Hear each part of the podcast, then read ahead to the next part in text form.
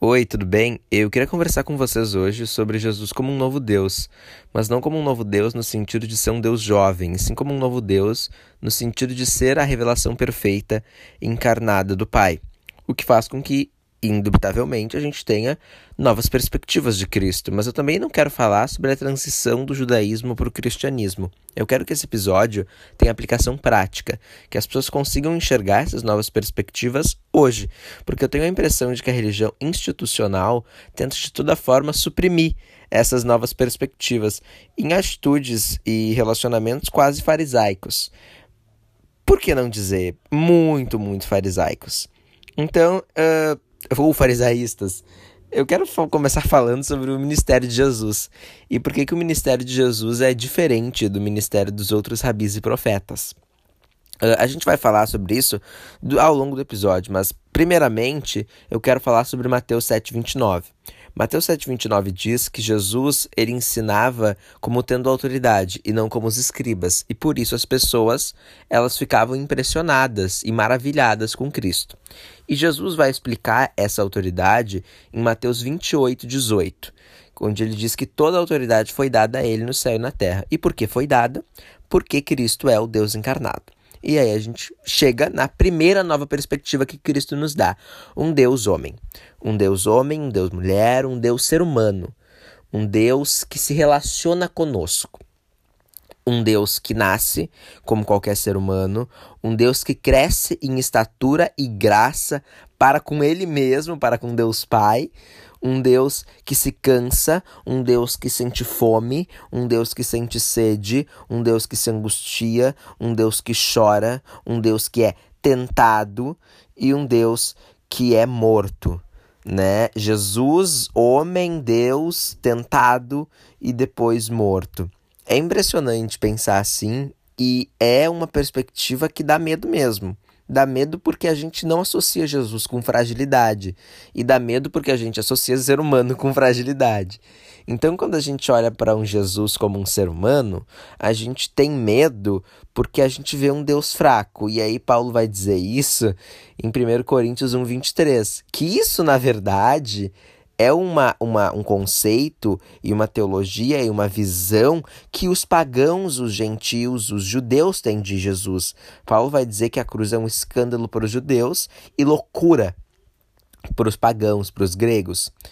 E isso é problemático, porque me parece que a gente, como, como sociedade cristã, a gente, como participantes das instituições cristãs, muitas vezes nos pegamos fazendo a mesma coisa, tentando ignorar totalmente que Cristo morreu na cruz, né? A gente, a gente vê, principalmente hoje, uma onda de não, não vamos mostrar Jesus crucificado, porque Jesus ressuscitou e nós não podemos mostrar Jesus que morre. E isso é problemático, porque a gente, a gente deixa e a gente espiritualiza e a gente torna Jesus quase um ser abstrato e totalmente distante, um ser que não é relacional. E isso tem muitos problemas. Mas a gente vai ver que tem uma coisa que dá mais medo ainda, mas que dá mais medo para os poderosos, para os detentores do poder, para os detentores das instituições religiosas, que é a perspectiva de Jesus como um Deus simples.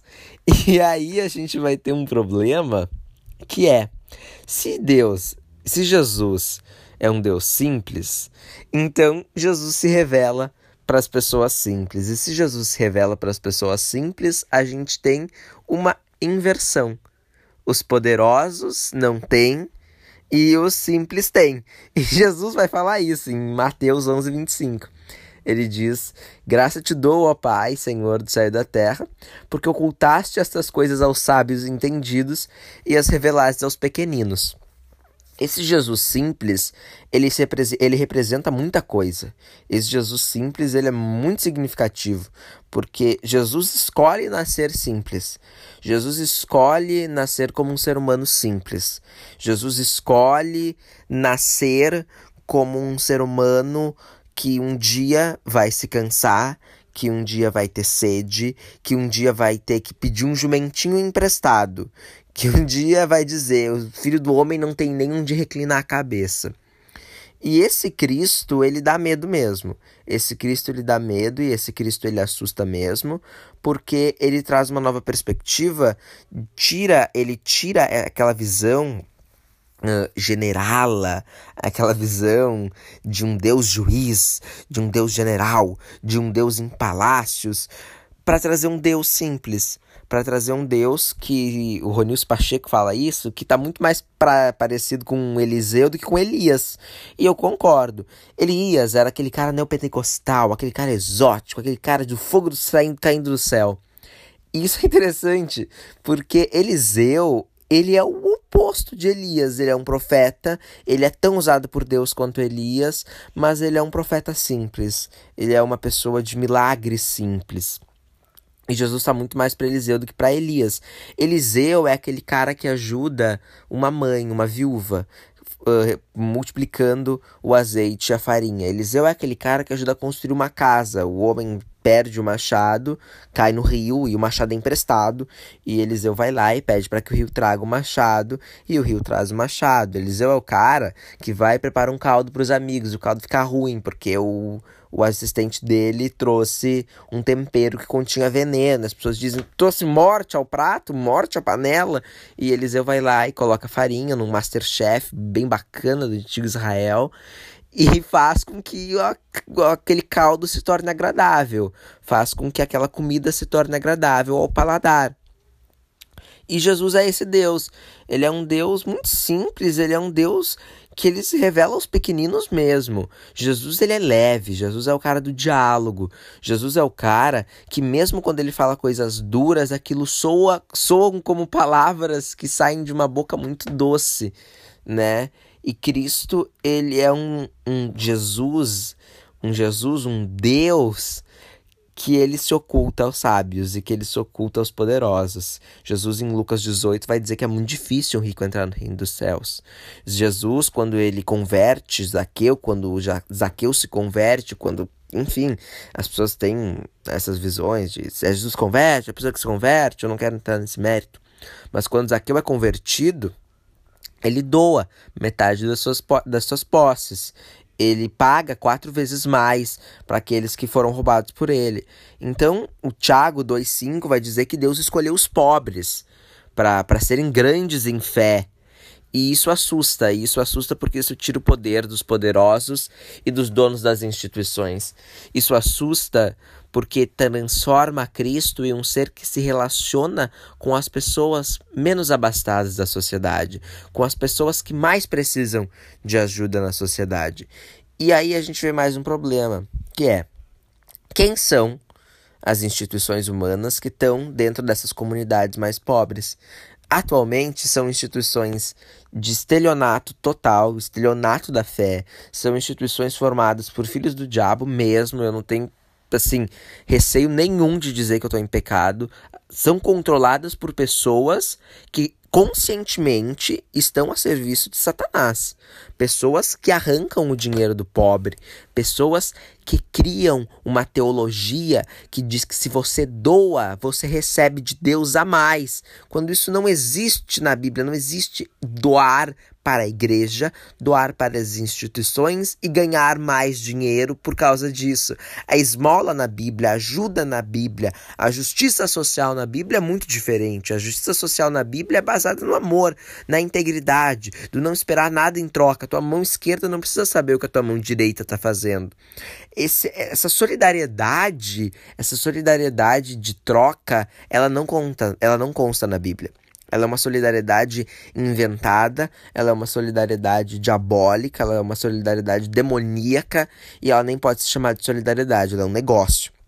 Então eu vejo com muito maus olhos e eu vejo com muita preocupação que o que a gente não olhe para as partes menos abastadas da sociedade, para as partes mais simples da sociedade e deixe que quem olhe esteja lá para ser estelionato. Jesus era uma pessoa que andava com pessoas simples. Jesus era o cara que ia na festa e transformava água em vinho.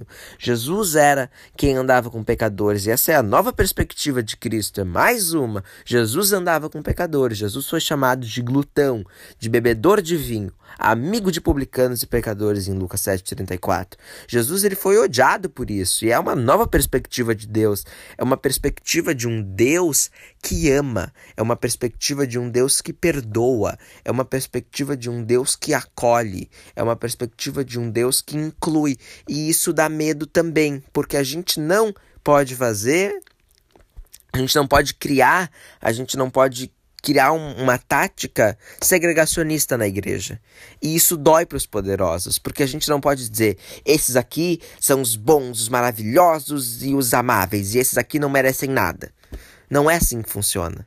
A gente pode dizer, nós somos de Deus e o mundo é ruim, mas nós precisamos estar lá no mundo e achar e chamar essas pessoas para Deus. Jesus ele fala, quem precisa de, de médico quem precisa de médico não são são, são os doentes. Jesus é um Deus de todos e de todas. Jesus é um Deus que em João 4 fala com a mulher samaritana. Jesus é um Deus que em Lucas 17 cura 10 leprosos e o único que volta para glorificar o nome dele é um homem samaritano odiado pelos judeus. Jesus em João 8, ele, ele faz aquilo que deveria ser feito hoje. Ele faz aquilo que nós deveríamos estar fazendo hoje. Ele olha para os novos convertidos e ele diz: "A verdade vos libertará". E eu quero eu quero dar um, abrir um parênteses para contar essa história, porque essa história é sensacional. Jesus ele tem uma nova leva de crentes e Jesus ele diz que a verdade vos libertará. E esses crentes, e que é um versículo muito citado pelo presidente, né, embora eu duvide muito que ele tenha lido o capítulo inteiro ou sequer qualquer outra parte da Bíblia. Enfim, a gente vai ter essa história de Jesus. Ele fala para os novos crentes: a verdade vos libertará. E os crentes olham para eles muito ofendidos. Eles dizem assim: Nós somos descendências de Abraão. Nós nunca fomos escravos. Nós somos livres. Quem é você para nos libertar? E aí Jesus olha e fala: Eu sei que vocês são descendentes de Abraão, mas quem peca é escravo do pecado. E aí esses novos, essa nova leva de crentes olham com soberba e com orgulho e dizem assim: É, nós somos filhos de Abraão e nós não somos bastardos, nós não somos filhos de fornicação. E aí tem várias interpretações, mas uma das possíveis é que eles estivessem dizendo assim: a gente não acredita nessa de Espírito Santo engravidando Maria, isso aí é muito muito mal contado e o senhor é filho de adultério, então o senhor não pode falar nada. E eles, em certo momento, né, dizem que Jesus está endemoniado. E dizem, essa leva de novos crentes dizem isso. E dizem porque Jesus fala: vocês não têm amor, vocês não são filhos de Abraão. Se vocês são filhos de Abraão, se vocês são descendências de Abraão, então ajam como Abraão, porque vocês querem me matar. E aí esses novos crentes olham, tá endemoniado. Eles dizem para Cristo: você está louco, você está endemoniado. E fala muito sobre Jesus. Fala muito sobre essa visão de Cristo como um Deus que olha para as pessoas e diz assim: Eu resisto ao soberbo e eu acolho o humilde. Eu resisto ao rico e eu acolho o pobre. Então, quando Jesus anda com publicanos e com pessoas da alta classe, da alta classe, essas pessoas, elas recebem uma transformação de Cristo, uma transformação material. Elas doam, Zaqueu doa. Né? Todas as pessoas que se achegam a Cristo recebem uma transformação e se tornam uma nova pessoa. Mas quando a gente fala de pessoas que têm dinheiro, de pessoas que são abastadas, de pessoas que têm poderio, esse poderio se dilui, porque Cristo não pode aceitar pessoas orgulhosas e soberbas porque Cristo é um Deus simples, porque Cristo é um Deus humilde, porque Cristo é um Deus que lava pé, os pés dos apóstolos, porque Cristo é um Deus que diz: Eu vim para servir. Então ele não pode aceitar, porque Cristo é um Deus que diz: Os, os últimos serão os primeiros. Porque Cristo é um Deus que convida à sua mesa os aleijados, os cegos, os mancos, e que diz para os orgulhosos: saiam e afastem-se de mim. Porque Jesus é um Deus que no juízo final olha para as pessoas e as separa em dois grupos e diz assim: vocês olharam, me vestiram quando eu estava nu, vocês me deram de beber quando eu tive sede, vocês me deram de comer quando eu tive fome, vocês me deram abrigo quando eu não tinha casa. E as pessoas olham, e quando que a gente faz isso por, pelo Senhor? Quando vocês fizeram por qualquer outra pessoa. A mim vocês estavam fazendo. Então vocês são meus filhos. E aí ele olha para o outro grupo de pessoas e diz: Vocês me repreenderam, vocês me odiaram, vocês cuspiram em mim. E eles falam: quando que a gente fez isso? Quando vocês ignoraram os pobres, quando vocês ignoraram os simples. Então Cristo, ele é um Deus humilde, ele é um Deus simples. E isso assusta, porque quer dizer que nós devemos ser simples como Cristo. E isso tira o poderio dos grandes. E isso dá muito medo. Isso dá muito medo. E dá muito medo porque Cristo é um Deus relacional. Mas novamente eu vou me segurar porque eu quero falar sobre Cristo como Deus relacional mais pro final do episódio. E aí a gente chega na, na outra questão. Jesus era um Deus que não era religioso. Jesus era um Deus que não era religioso. E, e isso dá medo, né? Dá medo a gente pensar nisso. Dá medo a gente pensar em, em Jesus como um Deus não religioso. E eu vou falar sobre, sobre a questão institucional, porque aí a gente fala de religião, não religião no sentido de religar Deus com o ser humano, no sentido literal da palavra. Porque se for isso, Jesus é literalmente a religião, ele é o único mediador entre Deus e os homens. Mas como um, um a religião como um sistema dogmático, institucional, com muitas tradições, e eu vou falar disso mais para frente, mas eu quero falar de Jesus como um ser não religioso e eu quero falar de Jesus como um ser que perdoa. E isso assusta mais ainda. Isso assusta demais. Assusta demais porque Jesus, ele fala assim: uh, tu tem que perdoar, Pedro, 70 vezes 7. E essa fala, ela é muito significativa. E ela é muito significativa e as pessoas às vezes ignoram isso. E eu ignorava porque eu não sabia, é verdade. Uh, mas descobri há pouco tempo e falei, nossa, eu tenho que falar isso no meu podcast. Uh, que Jesus, quando ele fala isso, perdoa 70 vezes 7, ele está fazendo uma referência direta a Gênesis 4, 24, que é quando Lemeque, da descendência de Caim, ele diz assim: se Caim foi vingado sete vezes, Lemeque será vingado 70 vezes 7. Então, o que Jesus, na verdade, está dizendo é: se um dia a vingança foi o motor da história humana, se um dia a vingança foi o condutor das relações sociais, agora é o perdão. Agora acabou. Agora chega. Jesus é um Deus que perdoa, Jesus é um Deus que acolhe, Jesus é um Deus que em João 12,47 diz: Eu não vim julgar, mas eu vim salvar. Jesus é um Deus que abole o olho por olho, Jesus é um Deus que perdoa. E isso dá muito medo. Por, e por que dá medo? Porque se Jesus perdoa, porque se Deus perdoa, porque se Deus quer salvar todos, porque se Deus é um Deus que ama e perdoa, nós também temos que perdoar e amar. Isso é muito difícil e isso é muito complicado. E aí a gente chega no Jesus não religioso.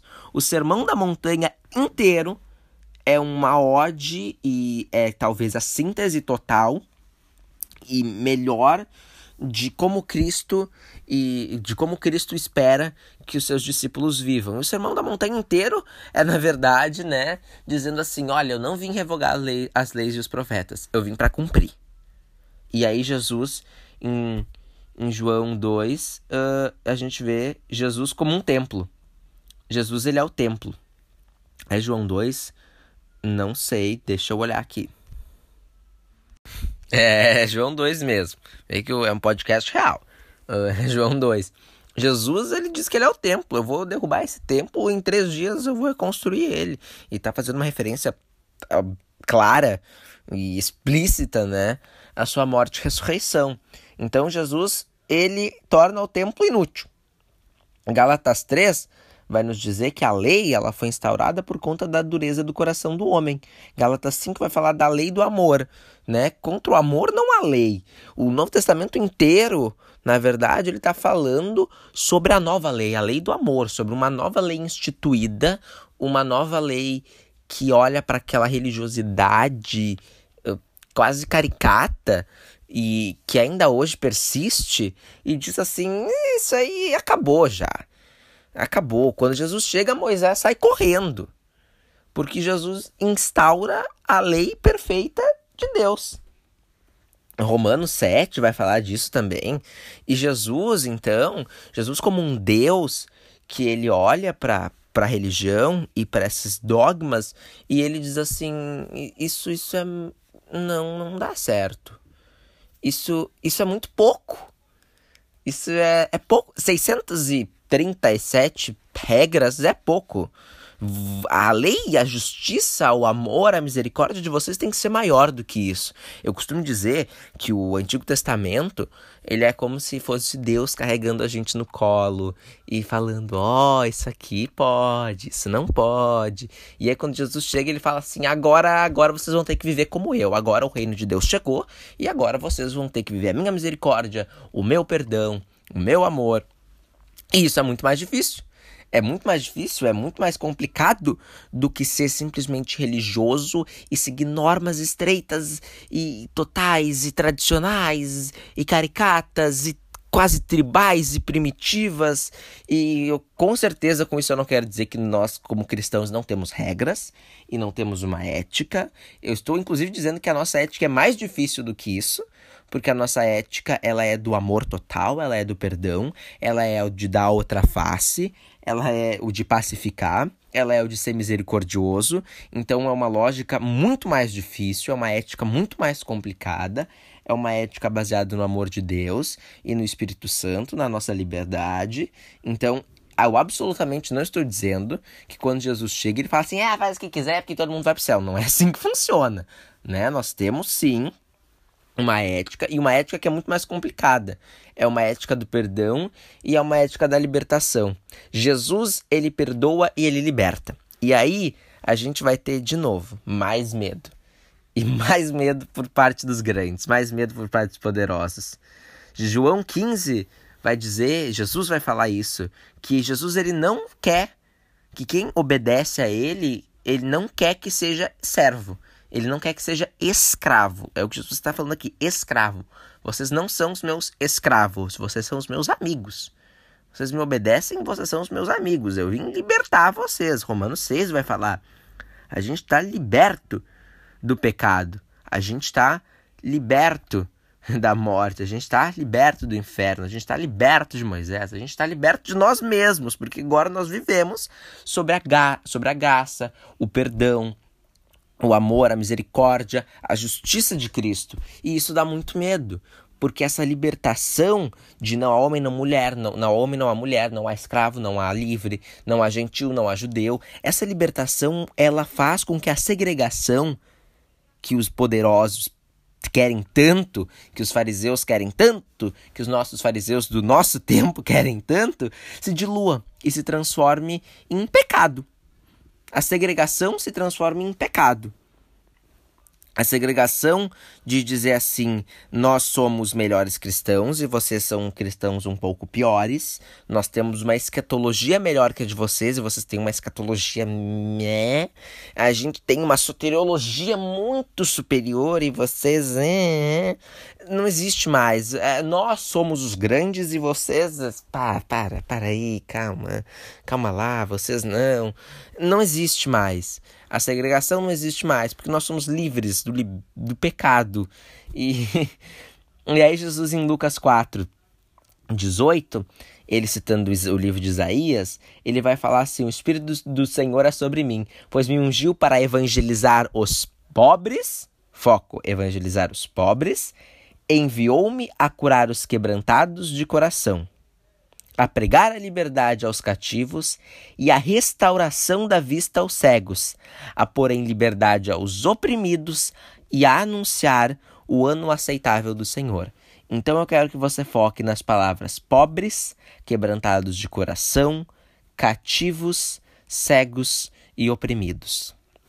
A gente está falando de um Deus que escolhe ser simples e que escolhe libertar aqueles que, por razões espirituais, inicialmente espirituais, e de queda, e por razões que existem dentro de um mundo corrompido pelo pecado, estão presos, estão oprimidos, e estão cegos, e estão pobres, e estão com o coração gelado e duro, endurecido.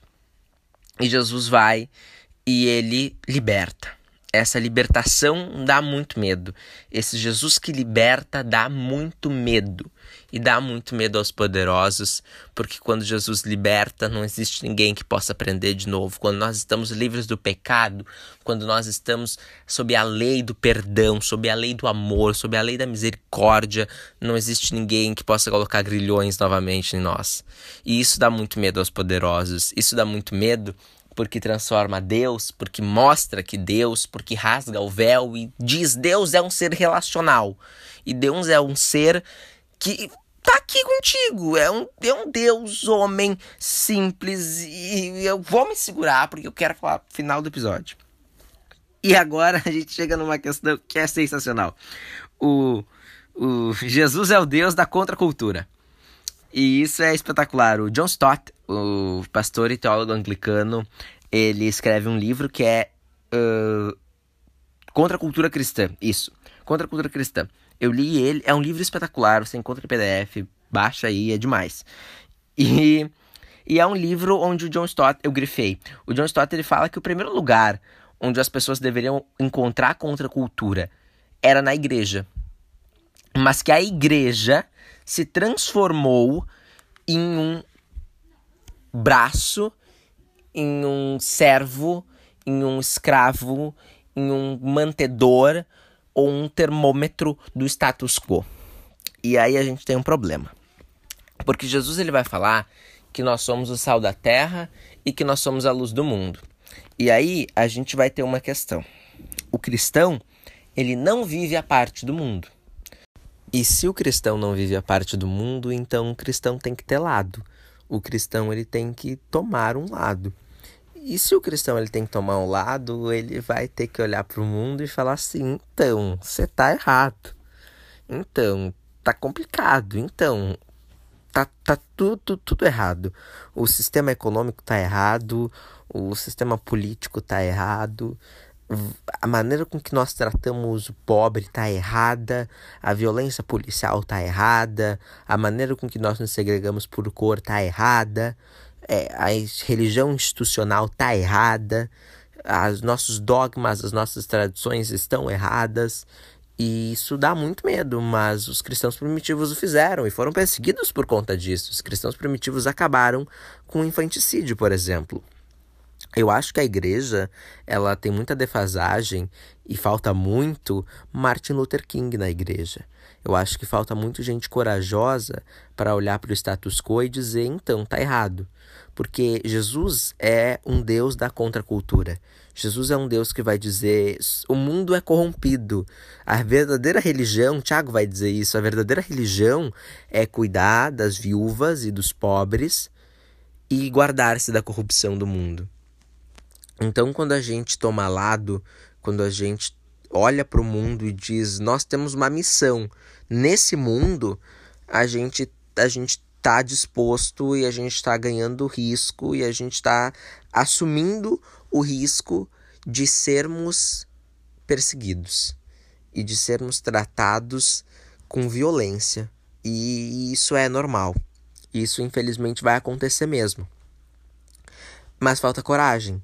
Falta coragem para os cristãos olharem e pararem com picuinhas pequenas, escatológicas e bobagens tradicionais e olharem e falarem sim, o mundo está pegando fogo e a gente não está fazendo nada. A gente fala muito sobre sexo e homossexualidade e com certeza a Bíblia tem algo para falar sobre isso e com certeza a Bíblia ela tem questões, e com certeza a Bíblia tem um lado, e com certeza a gente tem que falar o que está na Bíblia e não ficar inventando malabarismos teológicos para justificar atos que não são teologicamente corretos e que não fazem parte da redenção de Cristo para agradar a turminha que seja. Mas a gente fala muito sobre isso e a gente fala pouco sobre racismo. A gente fala muito sobre isso e a gente fala pouco sobre violência policial, sobre violência do Estado, sobre exploração do trabalhador. A gente fala muito sobre isso, mas a gente esquece que Deus, que Cristo é um Deus que liberta, liberta do pecado e dos grilhões, que não existe homem ou mulher, escravo ou livre, judeu ou gentil, preto ou ou branco, que não existe o, o evangélico batista e o evangélico metodista, o evangélico luterano e o católico romano, o católico romano e o católico ortodoxo. Nós somos uma comunidade e uma comunidade em Cristo. Nós temos que nos guardar da corrupção do individualismo, porque nós somos uma comunidade, nós somos comunitários, nós vivemos em uma sociedade cristã comunitária, em uma igreja que necessita de ser comunitária, nós temos uma fé comunitária, nós vivemos no amor comunitário, nós temos um Deus que é comunitário, que é Pai, Filho e Espírito Santo, que é uma comunidade. E a gente cada vez mais olha para isso e, e olha para o mundo e diz assim: é individualismo, eu aqui, tu ali, eu acho que é interessante, isso é legal. A gente, a gente olha para o mundo e olha assim: é, mas talvez defender o status quo, né? Porque, ah, sei lá, a gente que fundou isso, né? Instituições religiosas que fundaram, como é que a gente vai contra? Uh, como é que a gente vai perder o nosso biscoitinho, o nosso ibope? Como, como é que a gente vai falar mal da bancada evangélica? Mas que absurdo! Como que a gente vai falar do estelionato? A bancada evangélica se unindo com os ruralistas, bancada da bala. E, e nossa, um presidente que usa Deus como palanque político e é um presidente que não tem nada a ver com o cristianismo, se utilizando de violência e, e corrupção. E, e, nossa, e nossa caramba, e tanta gente se aproveitando da fé. E, e meu Deus, tanta gente que se diz cristã e agindo dessa forma e não olhando pro pobre, sendo elitista e, e o que, é? A gente não fala nada, a gente fica quieto, a gente se resguarda, a gente fica na nossa, a gente não diz, a gente fica quietinho porque não, a gente não pode questionar e tá errado.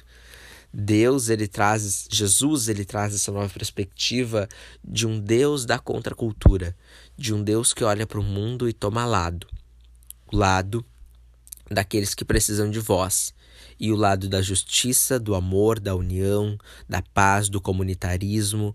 Ele toma um lado, ele toma um lado. E aí a gente chega na, na boa nova, na grande mensagem do Evangelho. E a grande mensagem do Evangelho é tantas, né? A mensagem do Evangelho é tão gigante que tudo no Evangelho é a grande mensagem. Mas a mensagem de que Deus é um ser relacional e de que Deus é um ser pessoal. E isso dá medo também. E é por isso que a gente inventa tanto superstição. A gente pensa que o padre tem mais autoridade. A gente pensa que o pastor, ele, ó, vamos mandar pro pastor, vamos mandar mensagem de texto ali pro pastor, porque a, a oração do pastor faz, faz mais diferença. Ela, ela chega antes. É, o pastor tem uma internet melhor para com Deus. E a gente ora para os santos, e a gente diz, e a gente cria superstições, e a gente quer intercessores, e a gente precisa disso e daquilo, e a gente não precisa mais, acabou. Deus é um Deus humano, é um Deus relacional, é um Deus simples, é um Deus que olha para nós e diz: vamos bater um papo aqui, vamos conversar. O que, que você está achando?